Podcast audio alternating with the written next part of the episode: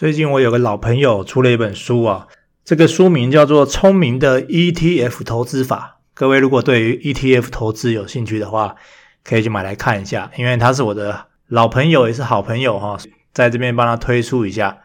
那今天我就要讲一些关于投资的东西。好，在我们进入开场音乐之前啊，先问大家一个问题：如果你有一百万台币要买股票，你可以选择三种投资方式：A。一百万全部买 Apple，就是买苹果。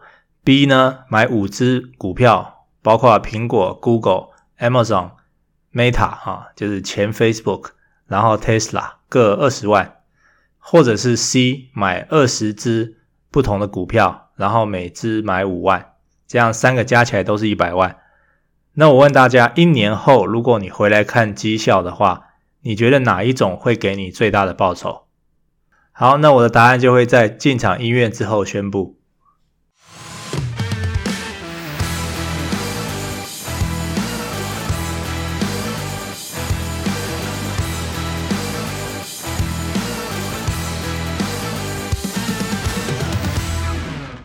好，那我的答案呢，很简单啦，我想不用想，大家也都知道，应该是 B 大于 A 大于 C 啊，就是如果你一百万全部买 Apple，全部买苹果的话呢，一定会比你买二十只股票来的绩效好。如果你把一百万单押苹果的话，啊，就选项 A，过去两年的年报酬率是八十六 percent 跟八十一 percent，这绝对会比选项 C 来得好。所以你买单单一只股票所赚的钱，会比你买二十只股票来的多。那选项 B 呢，只是 A 的延伸。当你有做功课，知道 Google、Amazon、Meta、Tesla 都是好公司，Meta。除外了哈，因为 Meta 最近跌得很惨，但是至少他们都是在领域中是各自的领导者，也可以说是垄断者。那你知道这些公司是产业的第一名以后，你才把鸡蛋放进去。所以很多人说别把鸡蛋放在同个篮子里哈，但是这个篮子的范畴是什么？它是指单个投资项目呢？啊，例如说我要买十只股票，而不是买一只。还是指不同的投资项目，除了投资股票，你可能还投资房地产、外汇、债券、基金、黄金、保险、定存、红酒或加密货币。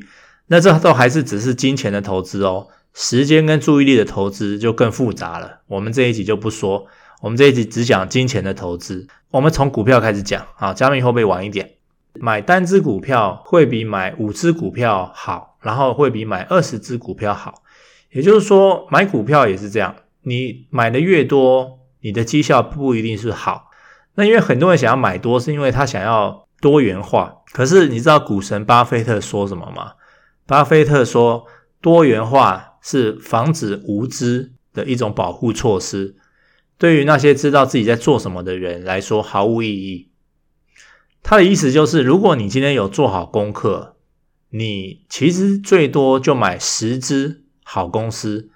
然后你观察他们的股价起伏，找到半年或一年期的相对低点，进场买来放个三五年，很可能就是投资股票最好的策略了，而且就可能会战胜大盘了。我不知道大家投资股票是都会买几只了啊，但是买一只这个风险当然是比较大哈，也许报酬比较高，但如果押对宝的话，那当然是绩效最好。买二十只或是买十只以上呢，虽然风险被分散，但是报酬也可能会被降低啊。所以最好的数字就是十只以内的好公司，这是很多大师啊，不是不是我哈，很多大师的共识就是你的投资组合里面不要超过十只股票。好，在我们把投资的范畴变大。刚刚说了很多投资项目嘛，包括房地产、外汇、债券、基金、黄金、保险、定存、红酒跟加密货币。那我们知道这些投资项目以后，我们有必要全部投资吗？当然没必要啊。这就很像刚刚选项 C，就很像把十只股票缩减成一只，才能把收益最大化一样。那如果我们全部投的话，多数来说就是一种错误的资金分配，因为。以上或者是所有你听过的一些投资项目，在我看来，其实有些根本就不叫投资，有些只是我认为是商人的骗局而已。例如说，保险怎么可以叫投资？保险就是保险啊，保险是一种稳输不赚的赌注，而且保险是我认为世上唯一，我不知道是不是唯一哈，但是至少是少数，你买了以后你不会想用的东西，你希望你的钱是浪费掉的东西。保险这个产品是非常非常特别的，但是它绝对不是投资，它就是一种赌注，而且你不会想要 赌赢的，你就是希望你希望你输的，你希望你输的就是你这个钱。你希望是花下去以后不要拿回来的，然后全部浪费掉的，永远用不到的。所以保险不是投资，如果它是一个赌注的话，你就要有胜率的概念，就是我们每次赌博，我们当然是希望会赢嘛。那结论就是，我认为越年轻的人啊，越年轻的人越不需要买保险，因为你的身体好啊，对不对？你把买保险的钱省下来去做真正的投资，不要因为业务员说什么。越年轻买保险越划算，没错了，也许越划算，但是好像越不需要嘛，或者是他们会说买保险可以生利息啊什么的，你就买。我问你啦，买保险能生多少利息啦？OK，所以我我们做个简单的数学，假设你原本要付两万块的保费，但是你把这两万块拿去买了一个加密货币。在一个月后呢，你就变成四万，两万变四万啊，这这不难哦，哈，因为加密货币很可能在非常短的时间内就双倍，对不对？好，然后你可能半年后呢，就从四万变成了十万，这也是很有可能的事哦。那这十万块对你来说，诶，可能就可以稍微改变你的生活，好，所以不要误会哈，我不是说保险不好，或者说加密货币有多好赚。我的意思是，你要去考虑胜率跟资金配置的关系，你要有自己的独立思考跟判断，不要被那些啊、呃、很厉害的这个业务员的话术所影响。那当你老了有钱了，你再来考虑买保险，我觉得其实你把它想成身体检查更好理解。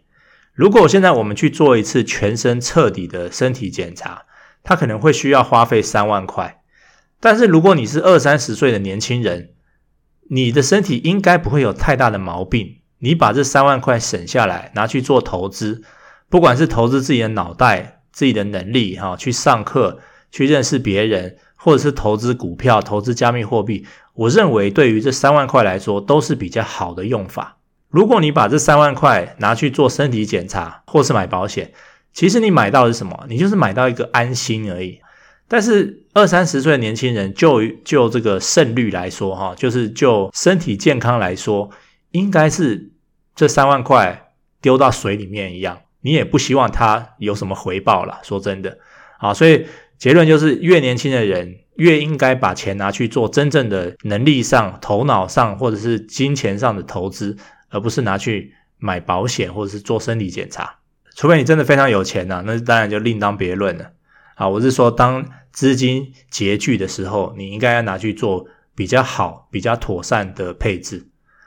再来讲定存，我觉得定存是一个天大的笑话。你把一大笔现金锁住，不能动它，然后利息少到哭，到底是为了什么？我能理解钱有急需，那你放个十万块在活存里就好啦。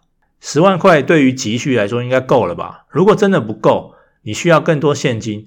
那你就卖股票变现啊，或是卖加密货币变现啊，这个两个投资项目非常的好变现，可能你今天处理，明天就变成现金了，好，甚至网络上面按一按，可能马上就变现了。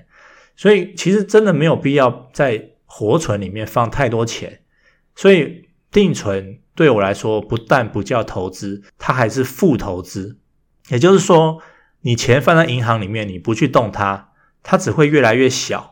并不是说它越来越贬值，诶，其实也是哈，相对贬值，因为物价通膨嘛，所有的东西都越来越贵，那你的钱，你的钱的购买力就会越来越薄，越来越小，啊，所以这个是为什么我们才要投资啊，啊，我们的投资是要为了打败通膨嘛，我们要战胜通膨，要跑得比通膨快，那我们才会越来越有钱。如果你不投资，你的钱就会越来越小，那你就会越来越穷。OK，再来说其他投资项目哈，什么石油啊、黄金啊、红酒啊，这些我都不懂啊，所以我就不说。呃，外汇，OK，我有一笔加币，我之前也有也有日币哈，不过日币被我处理掉了，因为这个最近不能去日本。加币最近也很弱啊，也可能是因为台币太强所以我可能等台币弱一点或者加币强一点的时候，我可能也会把它处理掉。好，再来还有债券跟基金。债券是这样，如果你是一个保守型的人，特别是在一些战乱时候，哈，最近不知道会不会发生战争。如果你觉得好像局势不太对，哈，你想要呃有一些保本的项目的话呢，债券就是很好。再来说基金，基金我在年轻的时候我买过，那时候我记得大陆市场很火啊，然后我买的基金就是投资大陆一些上市公司的，然后也赚了一些钱。可是那时候还没有 ETF 股票，所以我认为基金跟现在的 ETF 股票其实是差不多的。那如果两个要我选的话，我会选买 ETF 股票。第一个，ETF 股票你可以随时买卖，对不对？它比较有流动性嘛，它比较好变现。我记得基金好像是也要，它会有一个募款期，然后好像每个月可以定存什么的，反正它在买卖上会比较麻烦一点。然后它还有一个额外的费用嘛，就是好像要什么基金呃经理人吧，还是管理手续费之类的哈，反正就是。我觉得它的用途，它的它的存在其实是跟 ETF 股票很像的。那如果你真的要买基金的话，其实我宁愿买 ETF 股票哈。我不确定现在还有多少人买基金，因为 ETF 股票真的是会比较好的选项了。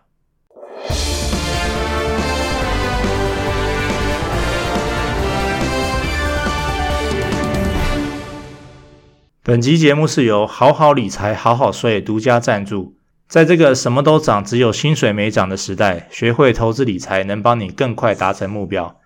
这有一堂免费的七十分钟课程，教你如何透过 ETF 资产配置，每年只花一分钟就能实现理想生活。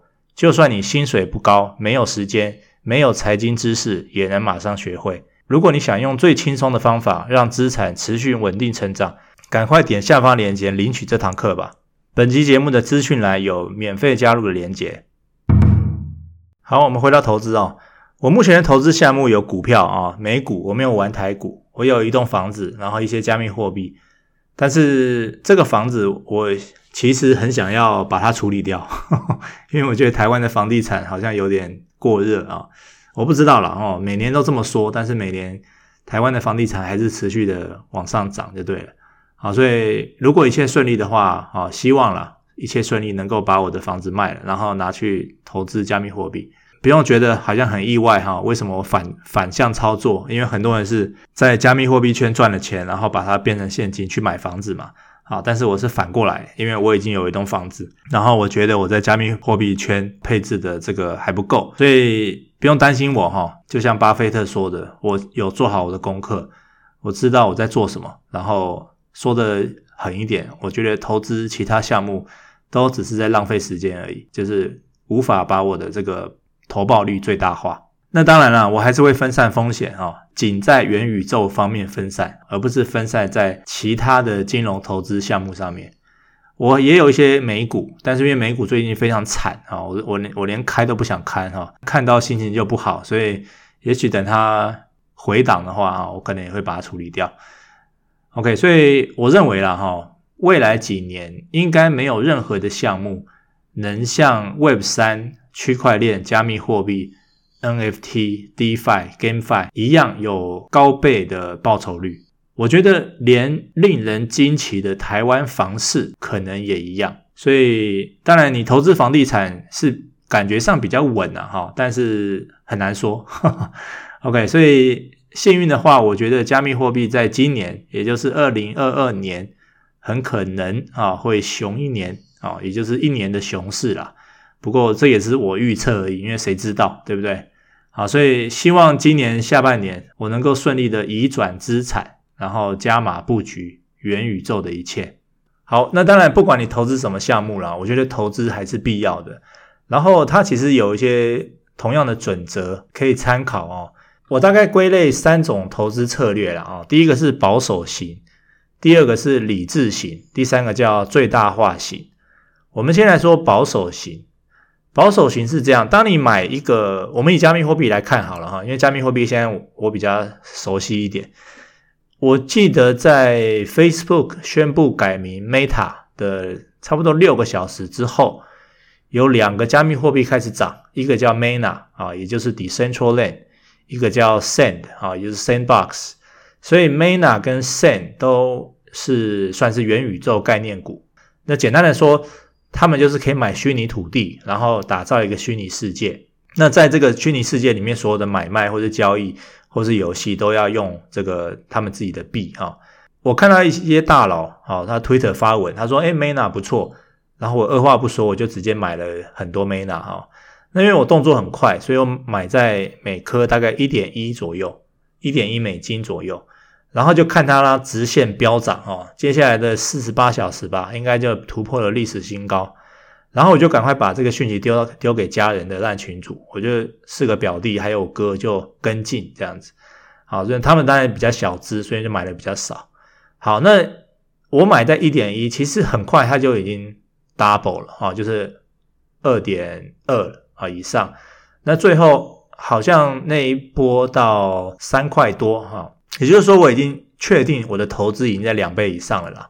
好，那这个时候我就有跟我的表弟们说：“我说，那你们看看你要不要卖啊？如果你们是保守型的话，那你们就是卖一半。也就是说，卖一半的意思就是你先把本拿回来，不管你买了多少，如果你涨两倍以后，你就先卖一半嘛，也不一定是卖一半啊，就是看它涨多少，你就先卖掉你拿回本的的数量。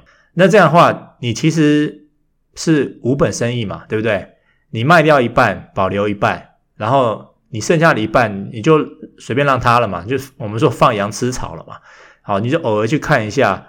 好，如果变成肥羊，就把它宰宰掉哈，就是把它变现的意思。好，如果没有也没差，因为你就是无本生意嘛，没本，你把本都拿回来。那这样子就是保守型的。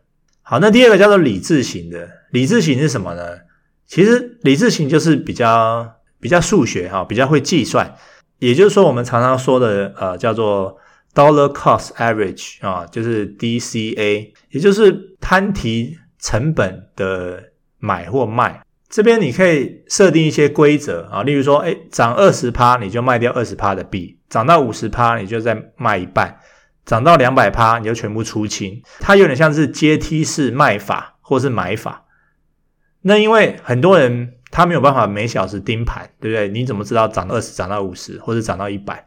所以你就可以去用一些工具啊，例如说很有名的派网，派网就是一种网格机器人。你只要设定好买卖规则，然后你的账号里面有足够的资金，然后启动这个网格，那里面这个系统就会自动帮你操作。所以理智型呢，它是一种我我认为它是一种个性啊，好，就是说它其实是。比较会精打细算的一种投资者，然后他当然是会赚钱的。我觉得如果你操作的好，当然是会赚钱，而且因为方法很理智，工具也没问题，自动化也很好。它唯一的缺点，就我来看呢，哈，没有办法将收益最大化。那简单的说啦，我自己是不会使用网格，因为我不是理智型，我也不是保守型。好，等一下，我是第三，我是第三类哈。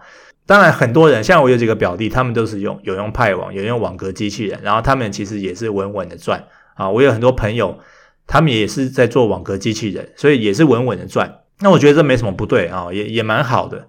好，再来说第三种，就是我自己，我我认为就是最大化型，最大化型，我就会把闲钱累积起来，成为一笔呃有有感的资金啊，也是大大资金了哈。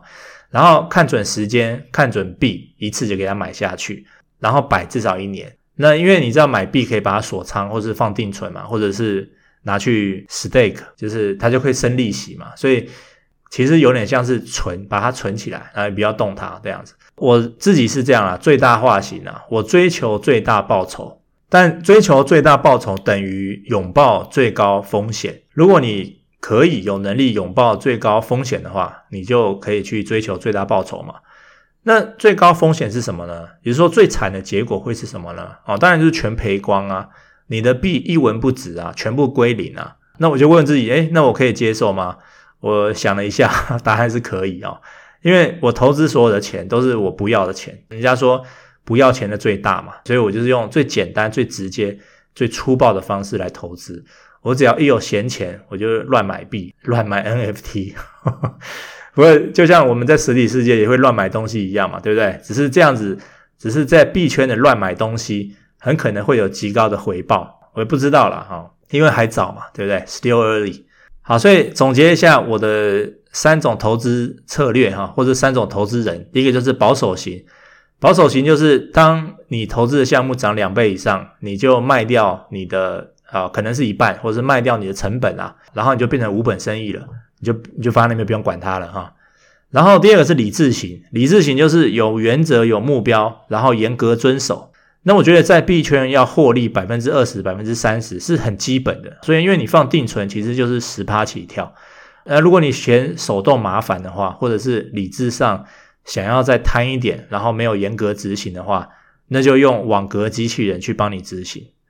第三种就是最大化型，就像我一样，我就是看准时间，一笔钱下去，然后摆一阵子，不太会动它。那三种策略在币圈或者在任何的投资项目上面，其实都可以这样做了，就看每个人的个性、承担风险的能力有多大而已。